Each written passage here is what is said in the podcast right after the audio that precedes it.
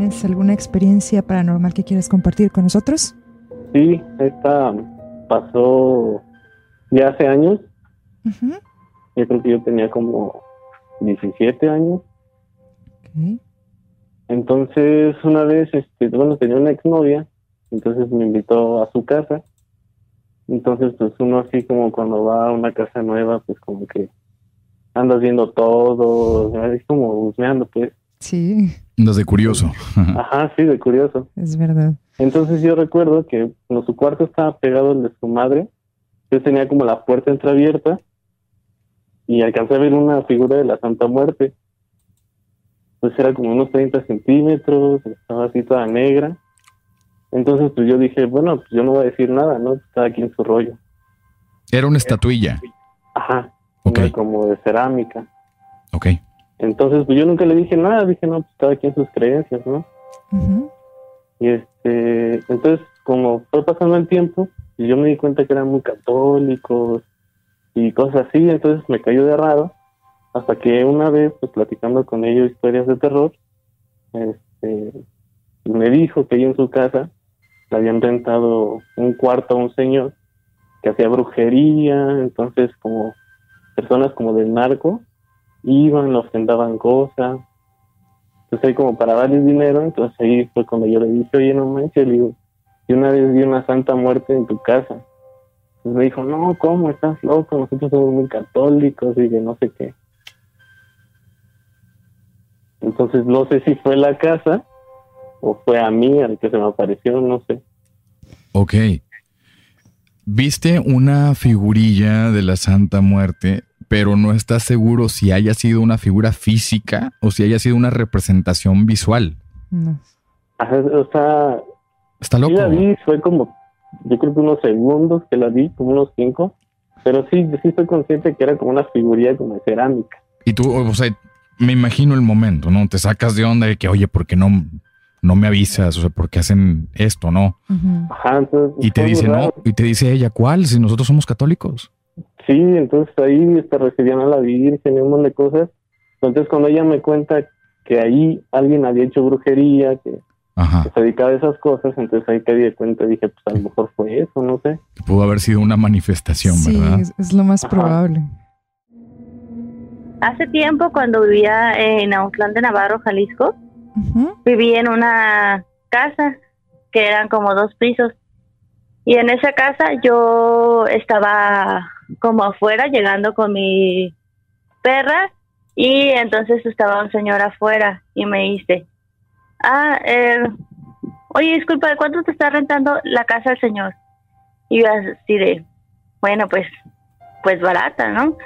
Y dice, ah, y le digo, ¿por qué o qué? Y dice, ah, bueno, pues es que yo le estaba ayudando a este señor y, y a, arriba vivo con mi hija, pero quiero que ella se venga a vivir aquí. Entonces, ¿tú cuándo te vas? Y, yo así, ¿de qué? Y mi perra le estaba ladre, ladre, ladre. Y yo le dije, pues, eh, pues no, no ande preguntando estupideces y mejor váyase a su casa en vez de estar preguntando pendejas. Y se fue y me dice, pues a ver si es cierto, ¿no? Y ya después eh, empecé yo a ver como, una vez llegó como 12 rosas a mi casa, yo dije, ¿qué onda, no? No tengo un galán, no tengo como nadie que, que esté dispuesto a pagar como tanto por eso. Y luego ya yo empecé a ver como sombras, se empezaron a desaparecer cosas. Alguien entró a mi casa una vez, una noche, de hecho esa noche yo estaba trabajando y escuché la voz de una mujer que me dijo, no entres. Y que era un cuarto donde yo iba a prender la luz de, trabajando como un tipo súper.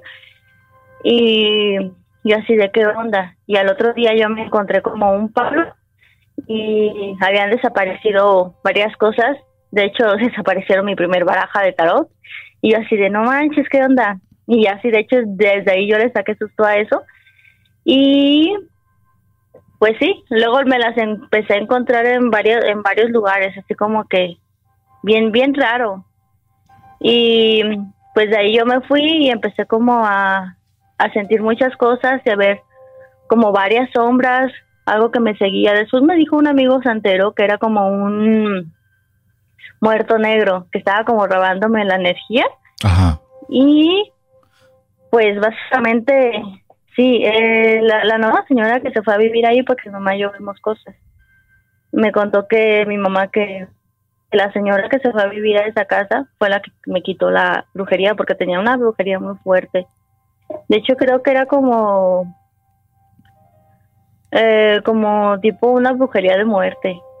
Y de hecho gracias a esa brujería tengo un desgaste de cartílago. Pero sí, yo creo que es como las de las brujerías más fuertes que he tenido y lo más fuerte que me ha pasado en mi vida. Adela, la habilidad que me comentas, ¿viene de familia? Eh, sí, bueno, sí, así es. ¿Pueden utilizar esa habilidad para fortalecerse entre ustedes? Eh, pues sí, sirven para advertencias, sirven para ver cosas. De hecho, de repente sí estoy como en muchos grupos así como de adivinación y de magia y así. Ok. Y entonces como que cada vez como que mi visión se va aumentando. Entonces significa que la brujería que te estaban haciendo o de la cual fuiste víctima era mucho más poderosa de la energía que puedes tener tú y toda tu descendencia. Era un caso muy grave. Ah, pues sí, algo así. Bueno, sobre todo que mi familia no practica brujería. Yo últimamente pues sí he estado practicando como más magia blanca y así, pero pero sí, en ese momento que yo no sabía ni qué onda, pues sí fue como de que no manches. Ok, te pescaron desprevenida. Sí, claro. O sea, yo sí sí veía, pero pues como yo no sabía, pues decidí que pero qué está pasando, ni siquiera creyendo. ahorita ya está más desarrollada tu habilidad, supongo. Sí, así es. Qué bueno. ni siquiera creían muertos ni nada y y ahora sí ya crees. pues sí.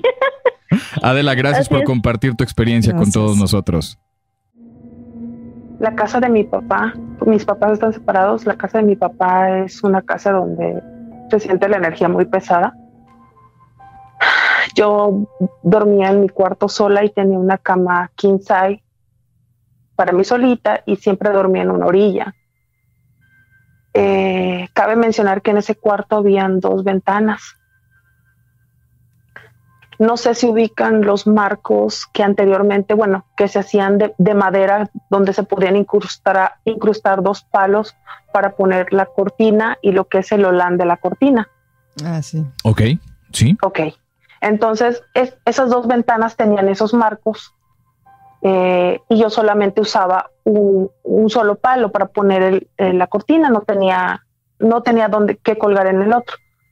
Yo dormía en la orillita de la cama y me acuerdo que esa noche me desperté en la madrugada, no supe, no supe la hora, solamente sentí un golpe en, entre las cejas y la nariz y me cayó el palo de la cortina en la, en la cara. Lo, curioso, lo curioso de esto es que los palos no solamente están acomodados, sino están incrustados en, el marco. No hay explicación de cómo ese palo cayó directo, porque para esto eh, eh, yo no estaba como abajo de, la, de, ese cortinero, sino estaba como hacia un lado, ¿me explico? Sí, no hay forma física en la cual la coincidencia pueda caer directamente en ti. Exacto, y lo que me despertó fue el dolor de que cayó directo en mi cara. Además de que me eh, mencionas que se siente una energía muy pesada ahí donde estás, donde estabas viviendo. En, la, sí, en la casa de mi papá, eh, pues me jalaron una vez el pie, eh, me dejaron encerrado una vez en el baño. O sea, yo trataba de abrir la puerta y la jalaban del otro lado y no había nadie. Yuri, ¿esto sucede actualmente en esa casa? Yo ya tiene años que no vivo con mi papá. Mi papá todavía me cuenta que a veces escucha voces que le hablan por su nombre y que le hablan de afuera para la casa, hacia, o sea, que salga, pues. Ok. Como, si lo eh, quisieran ahuyentar, como si, si quisieran sacarlo de ahí, ¿no? Exacto, tal cual es la historia. O sea, esa es la historia que mi papá cree de que hay cosas, em, gente que ha hecho cosas para que mi papá se vaya de esa casa, por así decirlo. Eh, a mí en esa casa, no recuerdo si fue esa misma noche, eh, me ha pasado que me despierto en la madrugada, pero de esas veces que estás según despierto, pero que no puedes abrir los ojos. Sí, sí, sí. Y, y yo sentía que alguien estaba encima de mí y me tenía abierta de brazos y de pierna. Y no me podía despertar. Y realmente yo estaba abierta de brazos y de piernas y sentía algo encima de mí. Y no podía abrir los ojos e, intentaba orar, intentaba rezar algo, algo, aferrarme a alguna idea y no podía despertar hasta que pude. Eh, me espanté mucho, fue una situación porque fue un contacto muy, muy directo. Y busqué un rosario, mi mamá me regalaba muchos rosarios y me lo puse y traté de dormir. Me costó, pero lo logré. Después de eso no pasó nada. Hasta la mañana siguiente me desperté, pero el rosario ya no lo traía. Estaba debajo de la cama hasta una esquina. Yuri, te voy a hacer una pregunta y si no quieres responderla estás en todo tu derecho. Dime. Cuando estabas en este trance con las manos abiertas y tenías esta cosa inexplicable encima de ti, ¿sentiste en algún momento que estaban profanando tu intimidad? Mm, más que quererme hacer algo íntimamente, era como poseer directamente el cuerpo completo. Ok. y me ha pasado dos veces. En casa de tu papá. Sí. Después de, es que desde pequeña me han pasado ese tipo de cosas y no solo en mi casa, en cualquier casa que haya algo feo, por así decirlo, como que eres susceptible a recibir este tipo de energía. Y aparte, hace unos años eh, empecé a tener, eh, no sé si llamarle como esas sensaciones de saber cosas de las personas sin que me las digan. Una intuición muy desarrollada. He podido ver cosas de gente que si no está bien con su pareja, si no se va a quedar con esa persona, a de qué va a morir, eh, si tiene la persona algo malo, si la persona engaña a su pareja, eh, ese tipo de cosas que hasta a veces cree uno que es que la gente lo hace, que hay charlatanes, ¿no? Ajá. Pero sí me pasa. O sea, son dos cosas diferentes, pero me pasan las dos. Yuri, para cerrar esta llamada, es más que evidente que tienes una hipersensibilidad a otros planos al plano físico, al plano astral, a como lo quieras llamar. Yo te aconsejo que no sueltes ese rosario que te dieron y no sueltes las creencias que te hagan estar protegida y que te mantengan bien y que te mantengan en protección. otro dato curioso es que una persona que hacen como limpias, sí.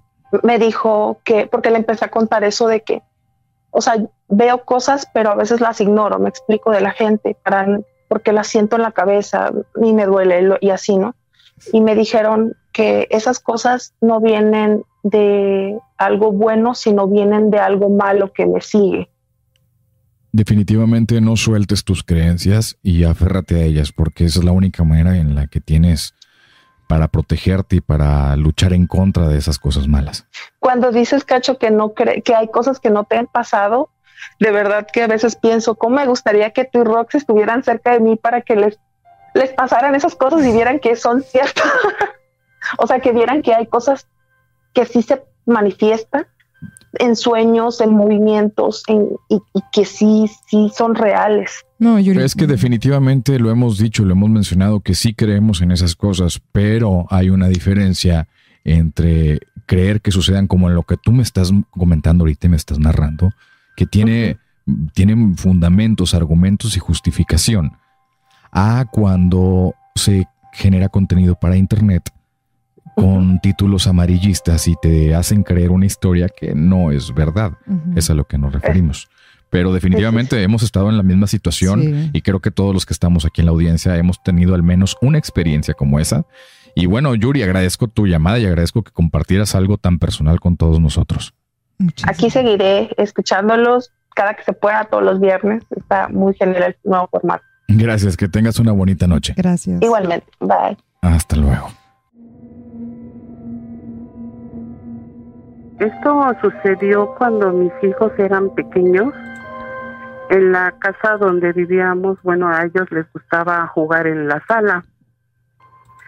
Uno de ellos, el más pequeño, este, me llamó, mamá, mamá, dice, hay un niño que se asomó y él me, me decía con su cuerpo como, cómo había visto al niño que se asomaba.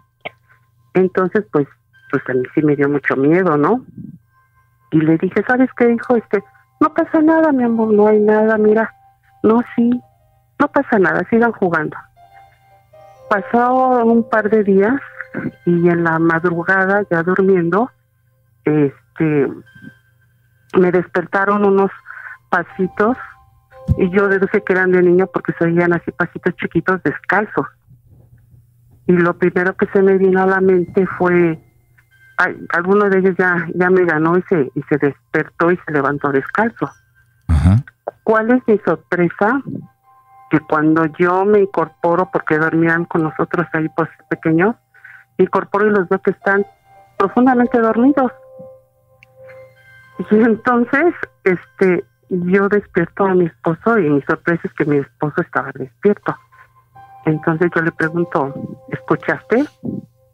Y me dice, sí. Digo, ¿qué escuchaste? Dice, pasitos de, de alguien descalzo.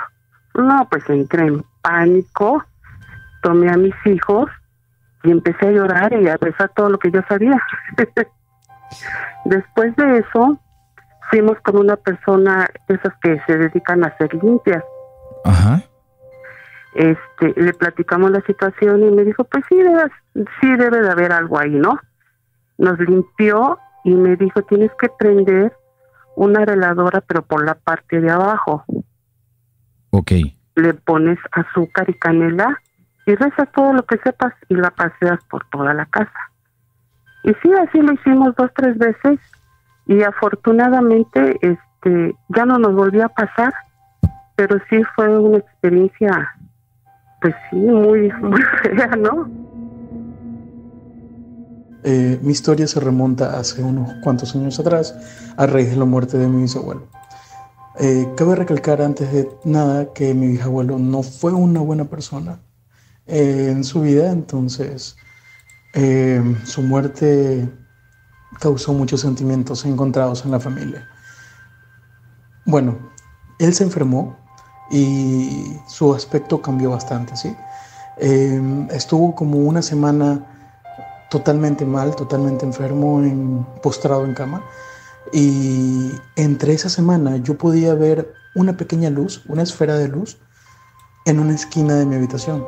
Cabe recalcar que era imposible que ninguna luz diera al lugar donde yo podía verla. Entonces, em, siempre antes de que él muera, yo veía esa luz. Y cuando él murió, recuerdo que yo recé por su alma, porque como les comenté, él no había tenido eh, una buena vida, por así decirlo, o bueno, no había sido bueno. Entonces yo estaba rezando por él y en eso que comienzo a rezarle, comienzo a escuchar que comienzan a golpear en mi ventana unos golpes desesperados, como que si alguien quisiera que deje de rezar. Y bueno, yo seguí rezando, traté de ignorarlo, seguí rezando y recé hasta el final, hasta que pudiera, bueno, terminar mi rezo para que le dieran el perdón a su alma o al menos que le dieran otra oportunidad. Y solamente ahí los golpes fueron calmándose de poco a poco. Fue algo muy raro y es lo único que hasta el día de hoy no puedo entender. Mi amiga y yo fuimos a un lugar donde hacen limpias. No era la primera vez que íbamos. Era raro porque siempre la señora nos decía cosas que no le habíamos dicho. Yo la verdad soy escéptica. Esas cosas no me parecen muy reales y me parecen algo extrañas. Pero en mi casa escuchaba que subían las escaleras o que había alguien cuando estaba completamente sola o cuando todos estaban dormidos. La señora me dijo que había algo en mi cuarto y que lo tenía que sacar de ahí, porque no era algo bueno. Me dijo que hiciera una mezcla de cosas y las pusiera justamente debajo de mi cama. A mitad de la noche desperté. Estaba a la mitad de mi cuerpo colgando de la cama literalmente. Se me hizo raro que estuviera justo donde estaba el vaso. En ese momento sentí algo raro. Una energía desde abajo me empujó hacia arriba. Obviamente me asusté. Intenté dormir y me acosté boca abajo. De repente sentí que algo se subió a mi cama. No era una persona, te lo puedo garantizar. Era más bien como una especie de animal. Se sentían varias patas en el colchón. El problema es que no me podía mover. Sentí esta tan famosa parálisis del sueño. Algo estaba encima de mí. Esas patitas pasaban por mis manos. Hasta se sentían como garras afiladas. Seguía sin poder moverme. Empecé a decir dentro de mí, eso que está abajo de mi cama, ya no sigues aquí, lárgate, no te quiero, vete. Y de repente, como por arte de magia, me pude mover. Después de ese día, afortunadamente, ya no pasó nada más. Cuando estuve cazando armadillos ahí en el, en el cerro, pues andaba ahí con él. Y pues íbamos cazando y íbamos en el monte, más para arriba y para arriba, y supuestamente íbamos detrás de un de un conejo. Y cuando íbamos hacia arriba, hacia arriba, le pegábamos al conejo según con la con la escopeta y, no caía el conejo y no caía. Ya cuando íbamos más a mitad del cerro se escuchaban risas. Ya cuando le dije a mi primo, para ahí va, porque es raro que se escuchen risas a, a mitad del cerro, a mitad de nada. Claro. Y ya cuando eh, estaba ahí, paramos los dos y se escuchaban risas, se escuchaban que se creaban que se creaban ramas alrededor de todo el, del cerro. Como si los estuviesen persiguiendo. así es. Ya estábamos ahí a mitad del cerro y, miramos la, el final del cerro a unos 100, 120 metros hacia abajo. Ajá. Y yo le dije, pues, ¿sabes qué? Vamos a parar, Ya, estamos muy lejos de, de donde empezamos como para que estamos hasta acá a más de mitad del cerro y, se están burlando de nosotros. ¿Esas risas que me describes eran risas burlonas? Sí, risas burlonas, así como si como si ya supieran que nosotros íbamos hacia, hacia alguna parte. Como si te avisaran que te van a hacer daño. Ajá. Esas risas que me describes son eran aparentemente de alguna persona adulta. Sí, como si fuera una señora de unos 40, 45 años. Y pues yo iba hacia arriba en el cerro y decía, pues no hay nadie, estamos a, mitad de la nada, a medio monte, ¿quién va a estar aquí? Va en, en pleno cerro. ¿Crees que hayas estado cerca de alguna bruja o de algún ritual satánico? Pues fíjate que yo no era muy creyente hasta, hasta que pasaron muchas cosas estando ahí en, un, en un rancho a, mitad de la nada. Claro, ahí en esa situación, en ese escenario, hasta el más valiente y el menos incrédulo se vuelve crédulo, ¿verdad? Ajá. Uno se pone a pensar, pues, ¿qué pasa si no hay personas, no hay gente a, mitad de la nada? ¿Quién más va a estar? Y yo estando ahí con él, digo, eh, pues, ¿sabes qué es? vamos a rezar. Mm, pues no hay nadie, vamos a, no hay, no hay conejos, no hay nada que estamos cazando.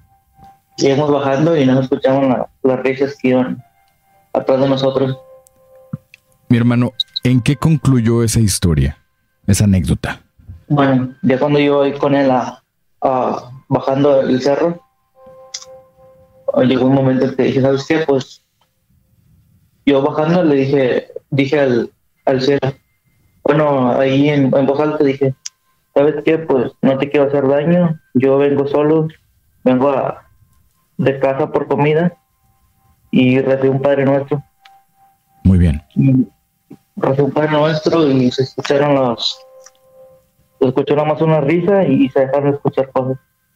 Y ya fue cuando pudimos bajar del carro.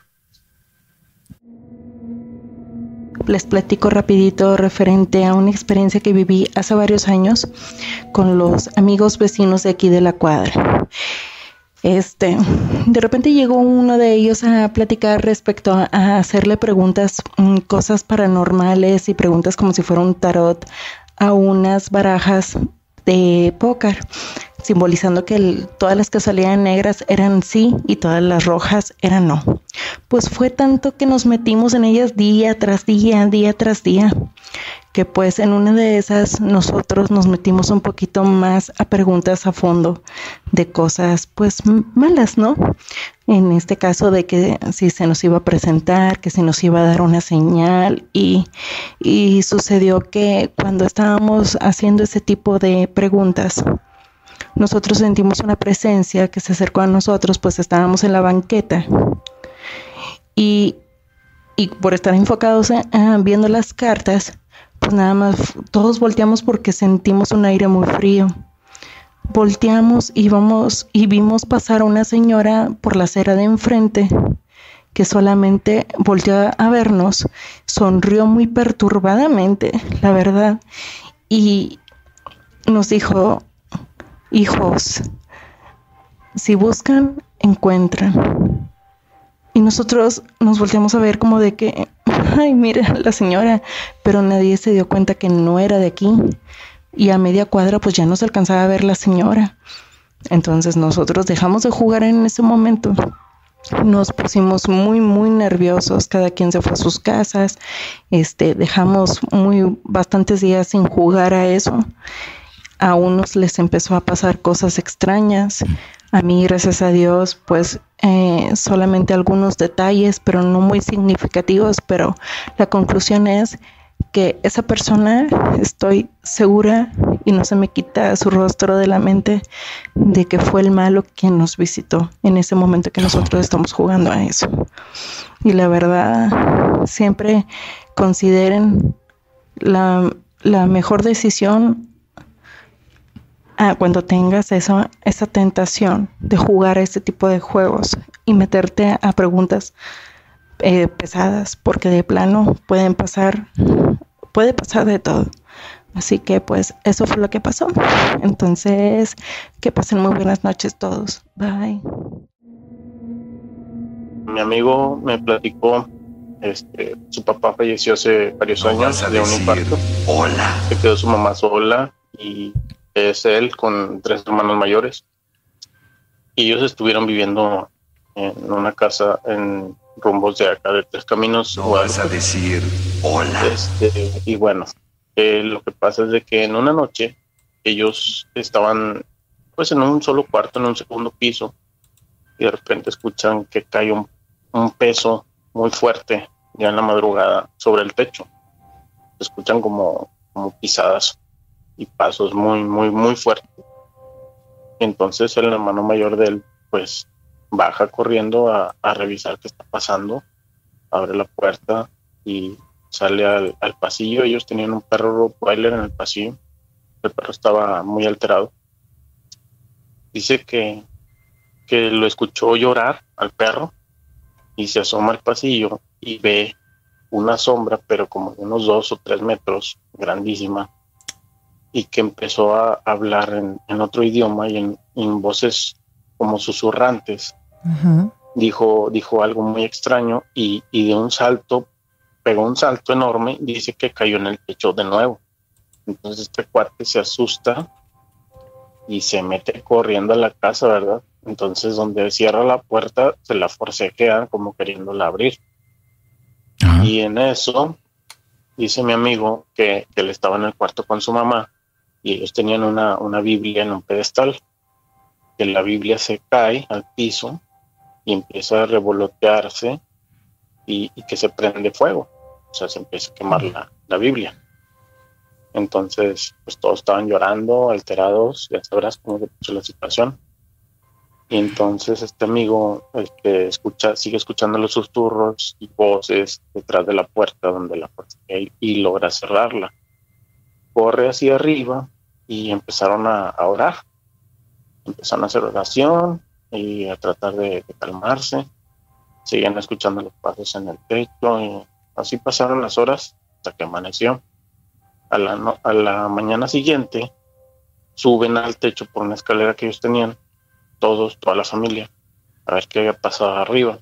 Dice que encontraron unas monedas acomodadas de, de, la más grande a la más pequeña en una fila. Ah, Ajá. Entonces consultó a la señora, doña Juanita se llama la señora, este, y resulta que una señora le dijo que era brujería. Y pues bueno, mm, le preguntó a mi amigo que quiénes, que quiénes tenía su mamá de enemigos o algo y me dijo que había sido su suegra, porque ella estaba enojada de que su hijo se había casado con ella. Entonces, este, que odiaba a la familia, o sea, los odiaba. A la madre. Entonces, esa, esa es una historia. Está bien gacho, ¿verdad? Cuando las personas son así de mala leche, güey, que le empiezan a, se empiezan a meter con las familias o con las personas. Es correcto. Para dañar, Traté de ser breve para dar oportunidad a más historias, pero pues me pareció una buena oportunidad comentarles esto hace pues ya varios años y mi mamá vivía en Tenayuca y estaba viviendo en un cuarto de 4x4 y está cerca del cerro. Entonces me llegó a platicar que tenía eh, un bebé en brazos, que es mi hermano de en medio. Tenía como unos 5 o 6 meses y otro que pues ya caminaba. Entonces este me cuenta que una ocasión eh, estaba en, precisamente en el cuarto y dice que sintió de repente una fuerza que la jaló hacia la pared y el bebé pues que era de, de meses estaba en la cama. Entonces ella dice que no se podía mover con el bebé de brazos que era de dos años. Y dice que sentía tanto la fuerza que inclusive no podía ni gritar ni moverse y dice que la fuerza la contuvo contra la pared y que literal la elevó como un, un metro, la verdad no fue mucho. Pero dice que ella intentaba gritar, entonces ella estaba en el tercer piso y dice que no sé cómo pudo, pero que agarró demasiada fuerza así, con, con toda su fuerza literal, eh, intentó gritar y dice que mi papá que subió las escaleras corriendo para, para poder este, auxiliarla y dicen que a la hora de romper el vidrio en vez de que estallara hacia adentro, estalla hacia afuera, así como si fuera una fuerza eh, contenida en el cuarto. Ajá. Y dice, dice mi papá que, y ella que pues no sabía ni siquiera cómo reaccionar. Y dice mi papá que de repente agarró el, bebé en brazos y eh, mi mamá agarró el de la cama, que es mi otro hermano. Sí. Y lograron este, salir de ahí, pero yo desde entonces después, como yo tenía como unos ocho años, yo ya después nací, como después de cuatro años, y llegué a dormir otra vez en este cuarto y yo no sabía. Y, y pues sí sentía yo una presencia ahí en el cuarto muy extraña. Y sí les llegué a platicar y les dije que por qué nunca me habían dicho, por qué me habían expuesto posiblemente a lo que pasara. Y dice que pues mi bisabuela era de Toluca y dice que en realidad pues no iban por por un niño más grande, sino por el bebé y podría haber sido una bruja.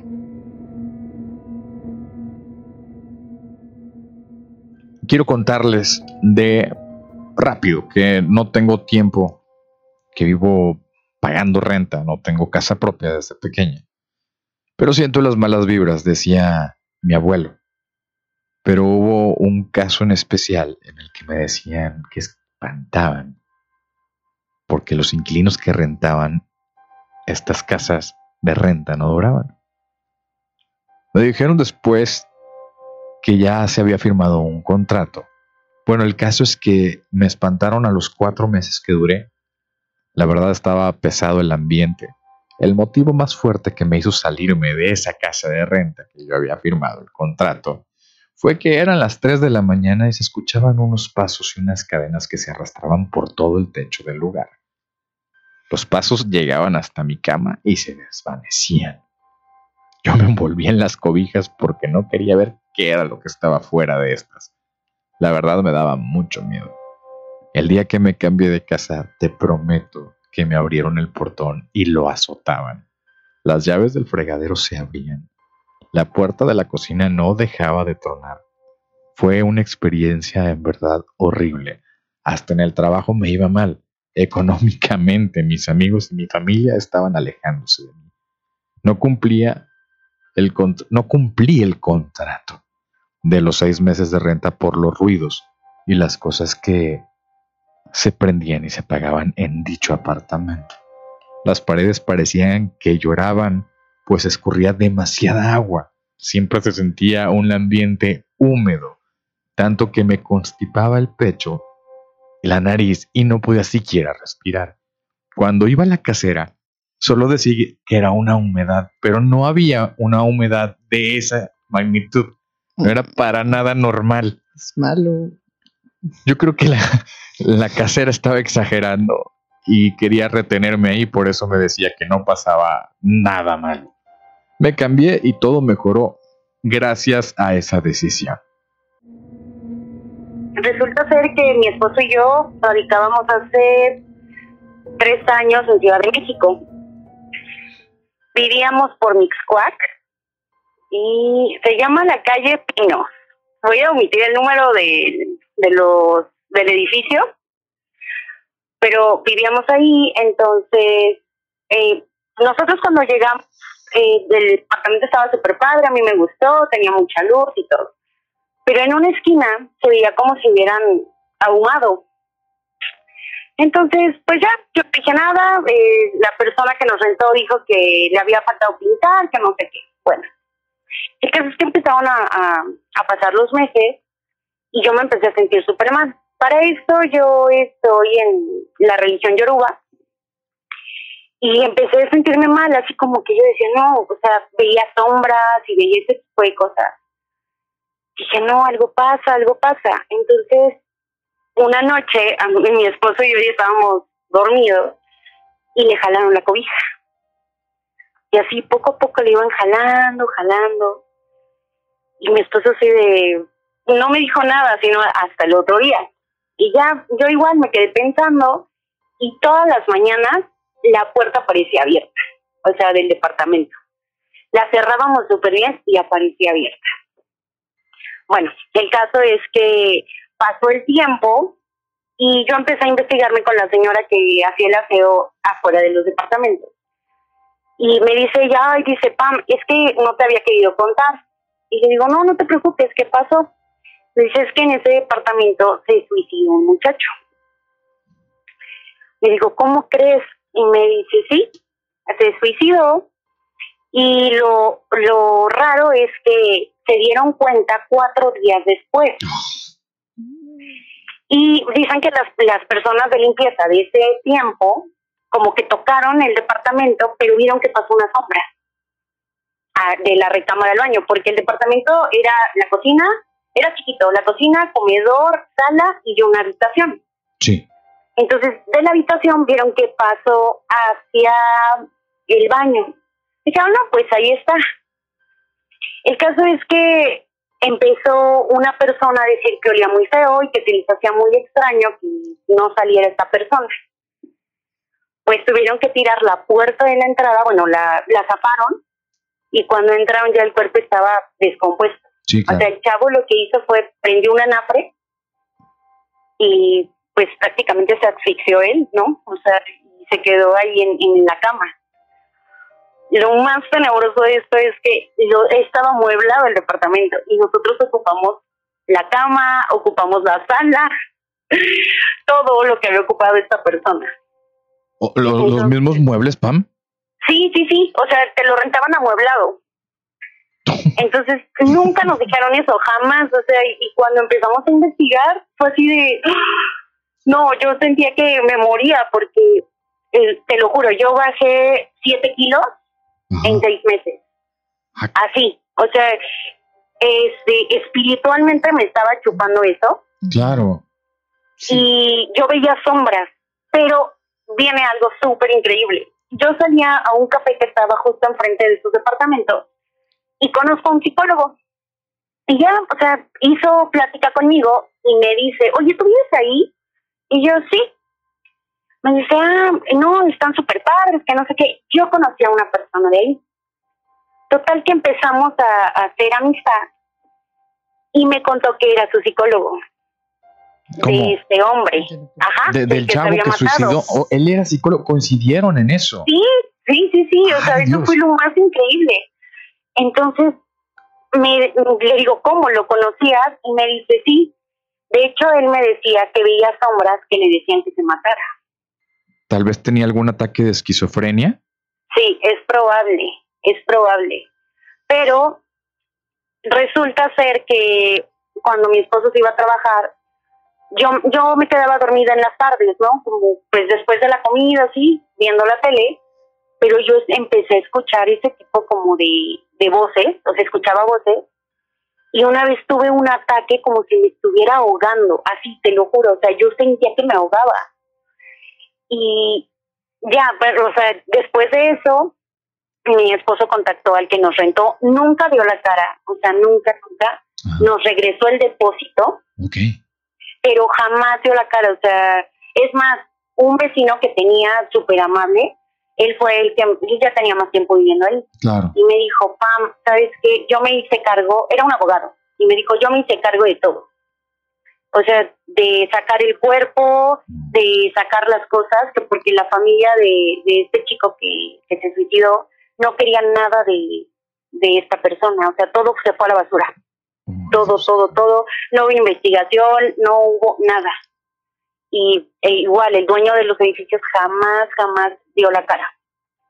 Y nos hizo lo mismo, o sea, no, nunca nos dijo así como que, oye, ¿qué pasó? No, nada, porque él sabía que, que había fallecido ahí una persona.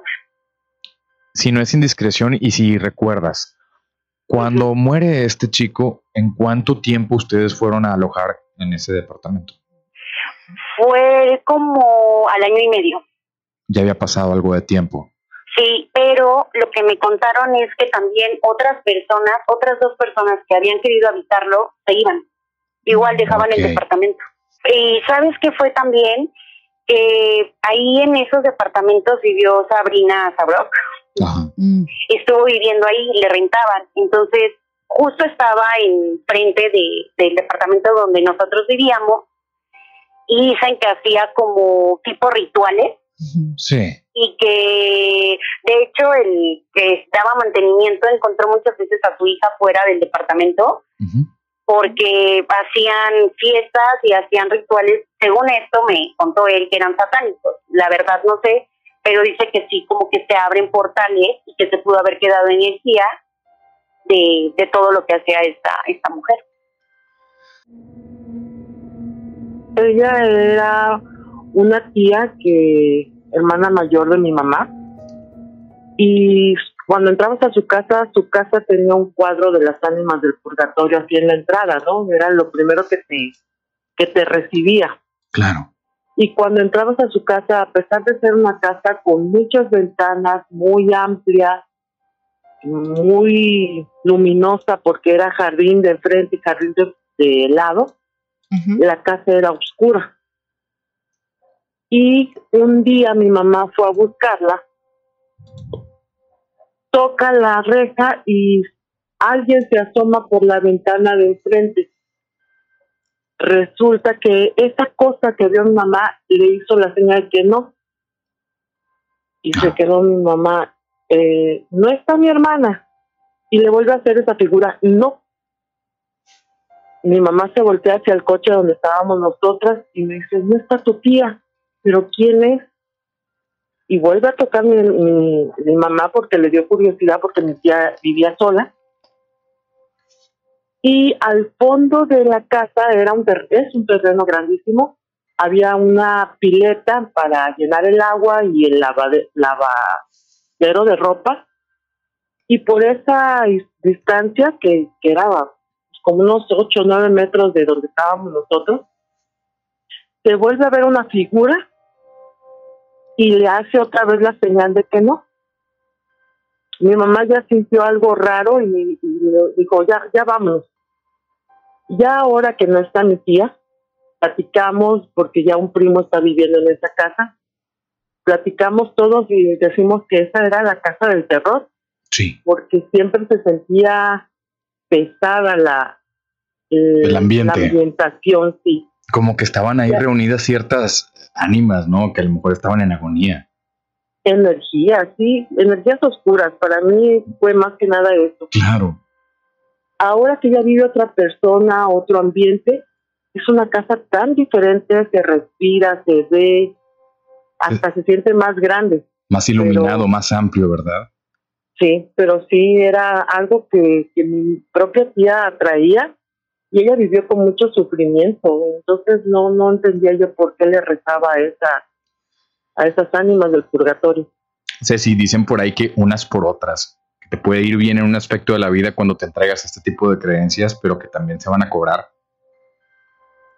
Pues sí, puede ser, ¿no? Es como a la gente que, que le reza la Santa Muerte, también dicen que tiene una factura bastante elevada.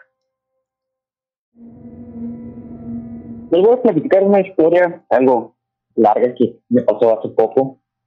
Es que por la gente que cree que no cree en la brujería, toda mi vida me han pasado cosas, toda, toda, mi vida he visto cosas, he escuchado cosas, me han pasado muchas cosas. Yo estoy ahorita en Estados Unidos, en Houston, yo soy de Monterrey. Este, me vine para acá hace unos, ya para cuatro años, porque la que supuestamente es mi madre, ella vive acá, entonces me venía para acá, no funcionó, tengo más tiempo viviendo solo con ella, me desaparecí por completo de ella. Entonces, ah, en septiembre más o menos yo fui para, para California, supuestamente para un trabajo. No funcionó y entonces este, me vine para, para otra vez en mi apartamento yo ya había tenido, ya había vivido tres meses y yo me fui para California. Cuando regresé, regresé con un amigo y estábamos viviendo los dos aquí. Entonces, antes de regresar aquí a Houston, una amiga, hice trato con ella de, pues, de un negocio, ¿no? Y mi mamá la conoce. Entonces mi amiga me dice, ¿sabes qué? Pero yo no quiero que nadie sepa, porque ella sabe de los problemas que tuve con mi mamá. Entonces le dije, sí, está bien, no le voy a decir a nadie. En California fui por un trabajo, eh, como la marihuana legal allá en California. Este, supuestamente fui porque iba a hacer buena paga y todo, y no funcionó. O sea, realmente estuve allá perdiendo tiempo. No teníamos dinero ni para regresar. O sea, no teníamos dinero para regresar, yo tenía que pagar mi renta. Este, y pues tengo que pagar mis cosas. Entonces, una amiga me mandó dinero que me debía, regresé. El señor que está de allá de California nos prestó marihuana para venderlo acá en Houston. Entonces, cuando, cuando llegamos aquí, haz de cuenta que yo vivo en el segundo piso y el segundo piso es el último. Entonces, se empiezan a escuchar ruidos. Hace pasos en el techo, este, se empiezan a mover cosas. Yo duermo en mi cuarto y mi amigo está durmiendo en la estancia yo no quise decirle nada a mi amigo porque no quería como que alarmarlo. Entonces, de repente mi amigo me empieza a decir, oye, te estás escuchando los pasos. O sea, así de repente un día me dice, oye, estás escuchando los pasos arriba. Y yo, pues sí, pero no te quería decir. y me dice, pues está raro, ¿no?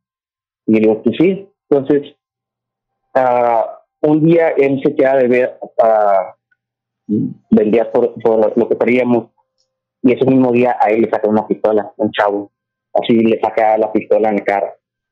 Entonces regresa, ese día se escuchan más cosas, se empiezan a escuchar eh, más pasos. Este, un día yo no estaba y cuando regreso él me dice, yo creo que estás en el cuarto y yo, no, ¿por qué dices? Porque se escuchó que alguien está en tu cuarto. Y yo, ok, y estoy hablando que se fue en el día. No, o sea, todo esto ya estaba desde día y noche. Sí.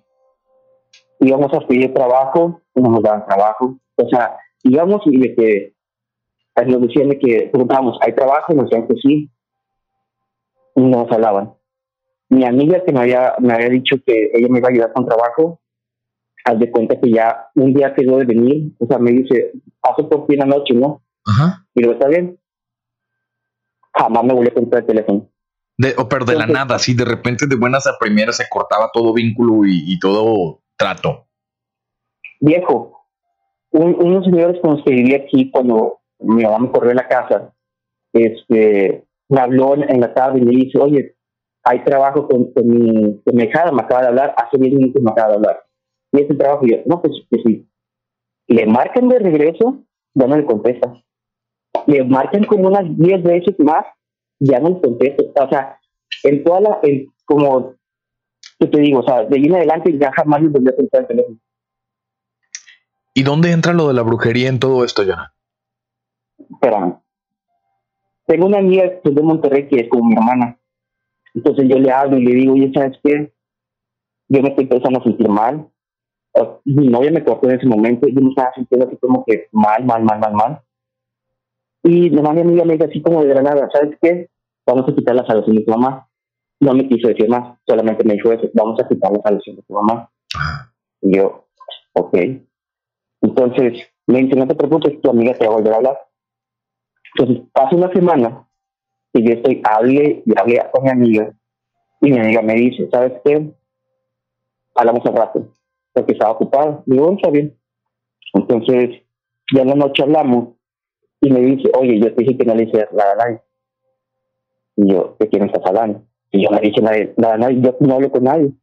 Y me dice, ¿cómo es que tu mamá sabe todo? Y yo, a ver, espérame, ¿cómo que sabe todo?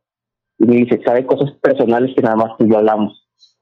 Sabe que, yo te había dicho del negocio.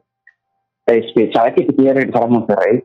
Yo no le había dicho a nadie, absolutamente a nadie, que yo me quería regresar a Monterrey como enero. Y ella le dijo, ella, él, me dijo, ella sabe que te quiere regresar. Y me enseñó los mensajes. Yo de ella me desaparecí porque ha sido como que realmente no ha sido muy amigable que digamos, o sea, aquí se la pasó hablando cosas de mí así, ¿no? Pero después de eso, yo le hablo a mi amiga otra vez, a la de Monterrey, y le digo, oye, esta chava me está diciendo que mi mamá sabe todo esto, yo, o sea, ¿cómo es posible? Pero cuando yo marco, me contestó su esposo, que también es mi amigo, y me dice, oye, pues no te dijo aquella. Y yo, no me dice qué. Mi mamá está yendo con alguien. Y yo, ¿cómo que está yendo con alguien? Y me dice, sí, está yendo con un chamán. Y te están cerrando todas las puertas. El señor que, hay un señor aquí que, pues, él se dedicaba a vender marihuana. Y, le, y, me dijo, yo te ayudo a venderla. Ah, ok, ya. Ya voy entendiendo. la persona que supuestamente los estaba ayudando con este business del weed business, vamos a llamarlo, ¿no? él también estaba involucrado en hacerles daño. No, no, no, no. entonces ya entendí. Cuenta, no, no. Haz de cuenta que mi mamá, mi, mi hermana, o sea, mi amiga la de, Monterrey, me dice, vamos a quitar la salación que hizo tu mamá. Y ahí quedó, ¿no? O sea, no, no quiso decirme más. ok, tú tenías problemas con tu mamá. Sí, viejo. Ella, cuando yo llegué aquí, o sea, me dejaba sin dinero prácticamente. O sea, todo era para ella, para ella, para ella hasta que un día ella ya, o sea, me estaba viendo la cara y me corre de la casa. Esos fueron los cuatro meses. O sea, me corre así de que, pues, a barrer la estoy solo. Ok, es que sí me perdí un poquito en la historia porque escucho un, poco raro. Él tuvo problemas con su mamá, pero como que se da cuenta que es un, como que le hicieron un trabajo o algo de brujería, pero por, eso estaba. Ok. Y por eso tenía para cerrar las puertas en los trabajos y todo. Bueno, ¿y, y en qué terminó todo, Jonah? Pues mira, este, me empezaron a ayudar porque, viejo, o sea, yo después empecé a sentir cada vez, o sea, ¿cómo te digo? Haz de cuenta que mi amiga en Monterrey me empieza a ayudar haciendo mi limpias desde allá, ¿no? Con ah, fotografías, con relaciones. Mi amiga no me cobra. No me dice, te voy a ayudar.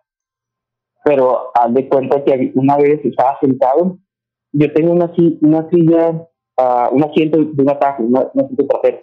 Y estaba sentado y estaba jugando. Viejo, me levantaron. Me, movieron así de, cuando yo asentado. Se escucharon unos pasos que corrieron del techo a la ventana. Y atrás de mí se escuchó como que me rugieron. ¿Y en qué terminó todo, Jonah? Pues hasta, eh, hasta ahorita la señora, o sea, mi mamá se podría decir. Sí. Sigue, sigue pidiendo trabajos, pero como ya tengo protección, ya no puedo entrar. Qué gacho, ¿no? Que. Ah, tu misma familia, güey. Qué feo. Viejo, nadie de mi familia, eh, hasta, hasta ahora veo por qué, pero ella tiene como nueve hermanos y medio. Ajá. Aquí en Houston, nadie le habla. O sea, con todos ha tenido problemas. Madres, güey, sí. sí te, entiendo y porque conocemos a, gente así, vive debajo de nosotros. este, pero bueno, lo importante en esta llamada para cerrarla Jonah. Ah, ah, Jonah, ya te está yendo bien, ¿no? Sí, sí, sí, no, ya, ya ahorita estoy viendo como que la luz falla, porque fueron, imagínate, fueron desde noviembre, diciembre, enero, que, o sea, yo te lo juro que yo no me quiero levantar. O sea, porque en agosto falleció mi mejor amiga. Sí, entiendo. me, me dice, me dice mi, mi amiga, me dice, es que cuando tú empiezas como, como empieza a ir mal, tus defensas empiezan a bajar, tus defensas espirituales. Pues cuando te hacen un trabajo, es como que entran por Pedro por su casa. Sí. O sea, ya estás, ya estás medio decaído y haz de cuenta que entran, o sea, sería esto sería. O sea, y si me estaban trabajando con vudú, o sea, una magia pesada, o sea, pesada, dijo.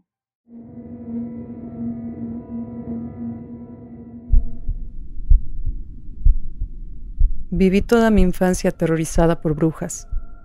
Todos mis miedos se resumían a eso. Alejados de la vida de ciudad, las noches de fogata, el 31 de octubre, eran una tradición en nuestro rancho.